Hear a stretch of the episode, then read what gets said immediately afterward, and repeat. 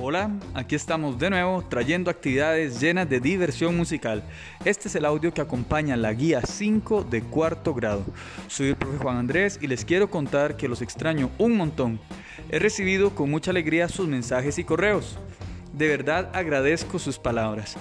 Por ahora seguiré fiel al estilo de hacer las guías de música lo más divertidas posible. Mi meta es que no sintas que esta es una tarea más y que pases un rato muy agradable. Así que búscate un lugar tranquilo en la casa y vamos a comenzar.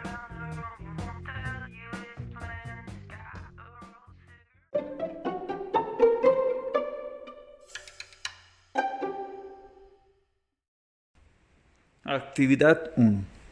En guías anteriores hemos aprendido sobre los géneros musicales y que estos tipos de música se pueden utilizar en un montón de ocasiones.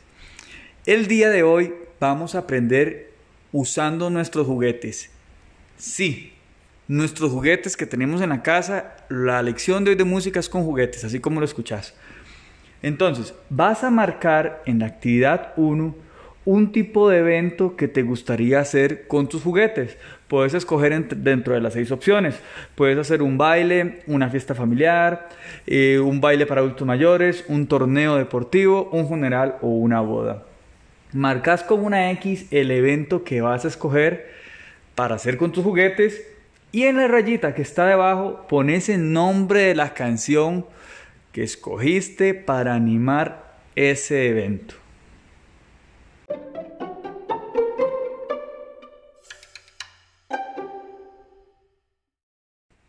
Actividad 2. Y llegó el momento de jugar. Vas a agarrar tus juguetes y los vas a poner en una parte de la casa donde vas a dramatizar el evento que escogiste. Ese lugar lo podés decorar con objetos de tu casa como plantas, palitos, arena, tierra, eh, telas, alfombras, bolsas, lo que tengas a disposición. Así que pones la música que escogiste para este evento, ¿verdad? Porque la idea es que cada tipo de evento tenga un tipo de música diferente y vas a empezar a dramatizar con tus juguetes todo lo que ocurre en esos eventos. Es decir, es como hacer una pequeña película donde ponen la música de fondo y los juguetes van dramatizando lo que ocurre en esa actividad.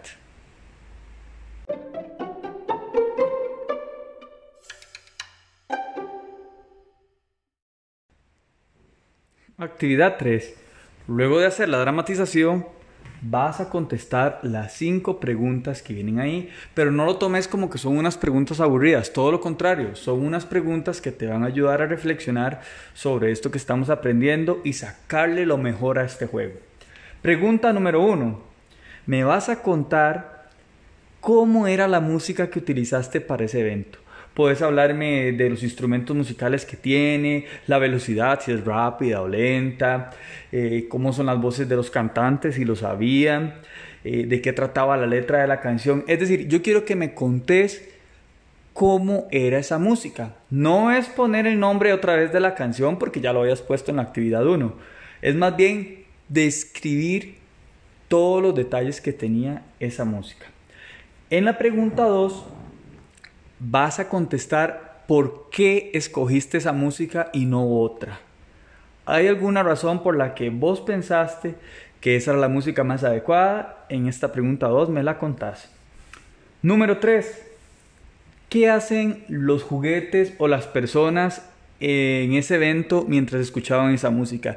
Yo quiero que me contés en esta pregunta qué tipo de, de actividades realizaban con esa música, porque para cada música diferente las personas hacen cosas diferentes. Pregunta 4. Esta es muy fácil. Si tus juguetes fueran invitados a otro tipo de evento, ¿crees que escucharían la misma música o crees que escucharían otra música diferente porque es otro diferente evento? Bueno, y la pregunta 5 es personal y dice, ¿crees que es correcto obligar a las demás personas a escuchar la música que a vos te gusta. ¿Vos crees que está bien imponer tu música a los demás?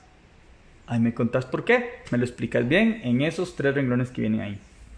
Opcionalmente, tenés el chance de grabar la dramatización que hiciste con tus juguetes, es decir, como hacer una mini película y compartirla a otras personas a través de, de WhatsApp o nada más mostrando el celular a otras personas de la casa.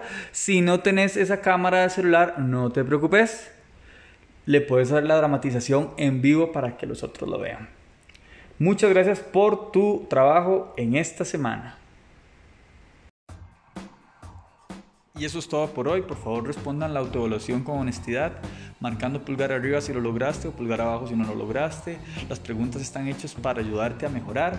No tiene nada de malo si a veces pones pulgar abajo, solo significa que hay que reforzar esa área. Recuerden que yo las guías las envío cada semana a través de WhatsApp o de Teams.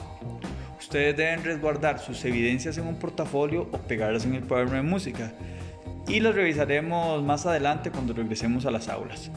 No es necesario que me envíen por ahora las evidencias.